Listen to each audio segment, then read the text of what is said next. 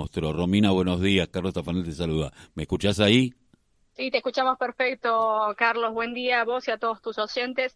Y si es un tema que nos interpela a toda la comunidad eh, de Florencio Varela hace ya más de cinco años, esta injusticia eh, por estas dos adolescentes que fueron asesinadas y otras dos que quedaron eh, con vida y con secuelas, ¿no? Es, es preocupante. Nosotros decidimos hacer este documental porque desde el primer momento estuvimos eh, atrás del caso, acompañando a las familiares en todo momento.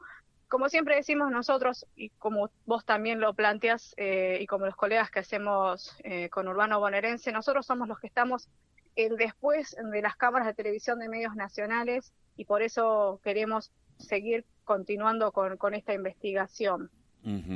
Eh, es cierto. Bueno, ¿qué, te, qué, qué eh, nos interpela como sociedad, pero como profesional? Porque a veces piensan que nosotros miramos las cosas desde un mundo. Viste, cuando dicen ser objetivo, como si uno fuera un objeto que no le pasara nada. Y el periodismo de investigación muchísimas veces eh, uno es un sujeto, por lo tanto tiene una mirada, conoce las situaciones y va conociendo elementos eh, que aquello que sospechaba empieza a dar a, hacerse una verdad. Eh, ¿Qué verdades encontraste y qué cosas te, interpelaron a vos como, como, como profesional? Primero y principal, la inacción del Ministerio Público Fiscal, eh, la poca victimología que se utilizó y acompañamiento a los familiares de las de las cuatro chicas. Eso fue lo que primero nos llamó la atención eh, tanto a José, director del diario, como a mí, que constantemente los familiares después del 11 de febrero del 2017 nos consultaban a nosotros sobre el procedimiento que se, estaba, se iba a llevar adelante, sobre la falta de, comunicación con la fiscalía, eh, con horas y horas de espera para poder entregar un material que habían investigado y que ahora, 2022, cuando nosotros tuvimos acceso a la causa completa, nos damos cuenta de que no fueron presentados. Eh, ese tipo de cuestiones nos, dan ciertos elementos de, la inacción que hubo desde el primer momento. Vos bien lo dijiste.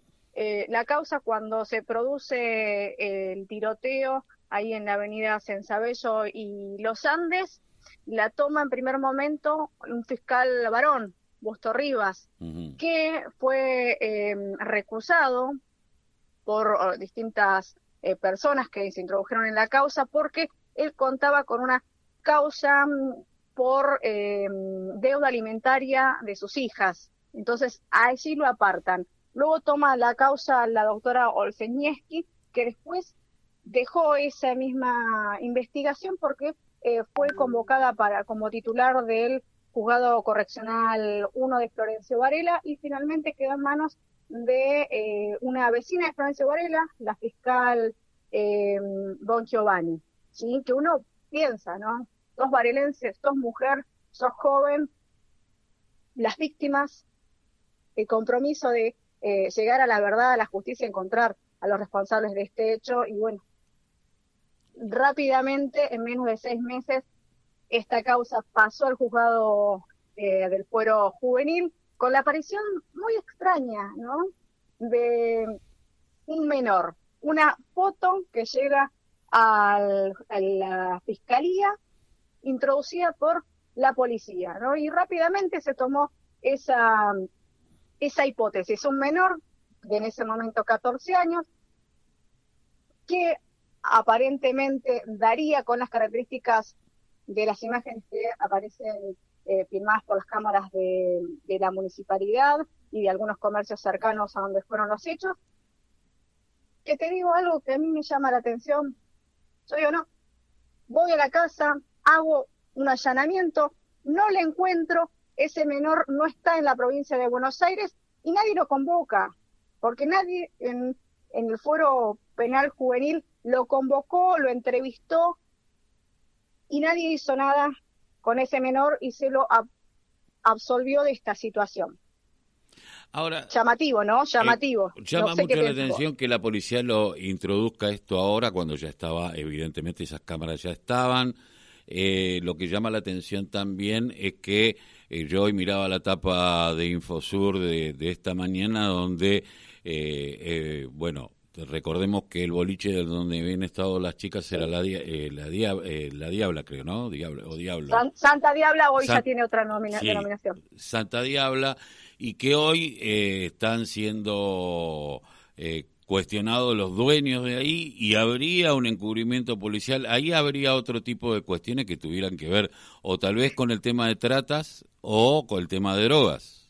Sí, que hay algo llamativo porque recordemos este doble femicidio en Florencio Varela es en el 2017 y la denuncia que hemos publicado en el día de hoy, que se ha elevado a juicio en el diario, eh, la hemos publicado en el diario Infosur, data del 2016 hasta julio del 2016, algo que no me llamaría la atención de que tanto Denise como Sabrina como Magalí hayan mantenido contacto con las jóvenes que hicieron esta denuncia en contra de estas personas vinculadas hoy, hoy en una elevación a juicio por eh, eh, prostitución, ¿no?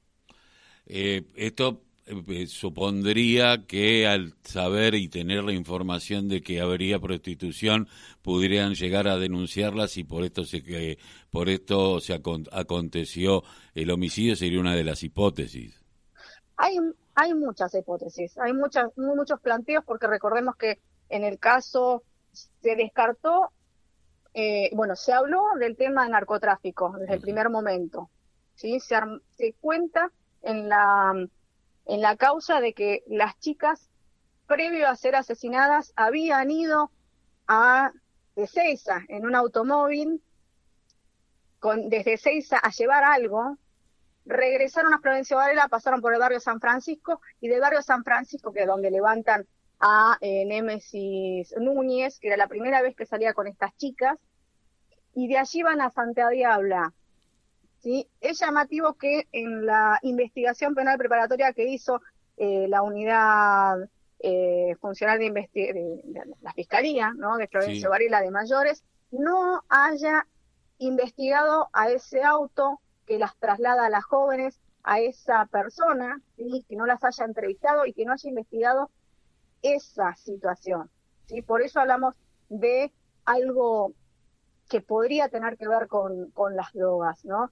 Recordemos a Sabrina, meses antes del crimen, la habían detenido, la habían llevado de morada, siendo menor de edad, a la comisaría tercera de Florencio Varela, donde no hay registros, donde el único eh, testimonio que comprueba esto es fotografías de la red social de Facebook que habían subido las chicas y el testimonio de las madres que las fueron a buscar a la comisaría. Tampoco allí se investigó el accionar de la comisaría tercera, que queda a aproximadamente 600 metros de donde fue el crimen, una comisaría tercera que demoró muchísimo en llegar y bueno, eh, así tenemos muchísimas situaciones. Lo que vamos a ver em, a partir del documental en el capítulo número 2 es algo muy repugnante y que demuestra el poco valor que tenemos por la vida del otro y más los servidores públicos o servidores de, del ámbito sanitario, ¿sí? porque siempre se habló de una ambulancia que pasa por el lugar, que no las asiste, que sigue de largo. También hablamos de eh, automovilistas que pasan frente a los cuerpos, bueno, ya sin vida de, de Juárez, eh, agonizando de Sabrina Barrientos y de gravemente heridas en Némesis y, y Magalí, eh, colectivos que pasan, frenan, miran y siguen de largo, eh, unas cámaras de seguridad que no actúan con rapidez, ¿no? Teniendo a menos de 100 metros de donde fue este asesinato, esta masacre, a la policía de Florencio Varela, ¿no? La policía del distrito de Florencio Varela, la que coordinaba todas las comisarías de nuestra localidad y que no se hayan eh, apurado para actuar en esa, en esa situación, gente que pisa vainas en el, en el suelo, eh, gente que se acerca a las chicas tratando de auxiliarlas. Eh, eso es lo que vamos a, empezar a ver, una total desprolijidad del, del procedimiento desde el minuto cero. Desprolijidad o complicidad. Eh, me quedaría a mí, ¿no? la pregunta me la hago yo, ¿no? Porque evidentemente a 600 metros eh, una comisaría, nadie se acerca tampoco a la comisaría a hacer una denuncia y decir, bueno, soy un, eh, soy un, vehículo, me acerco hasta la comisaría y digo, che, hay cuatro pibas que están, no sé, alguien, ¿no? Y el desprecio y el prejuicio de una sociedad y sobre todo si son mujeres. Eh, Exactamente. Eh, en esto también hay que marcarlo porque estos son femicidios.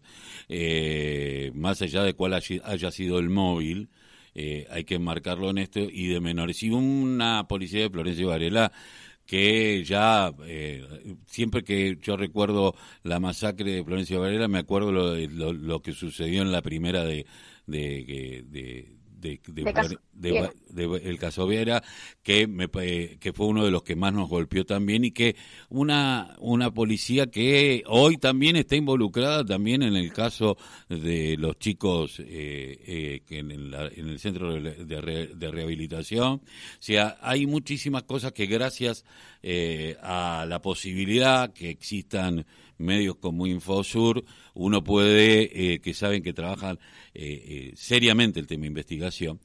pero bueno, ¿cuándo, ¿cuándo vamos a poder tener la, segunda parte?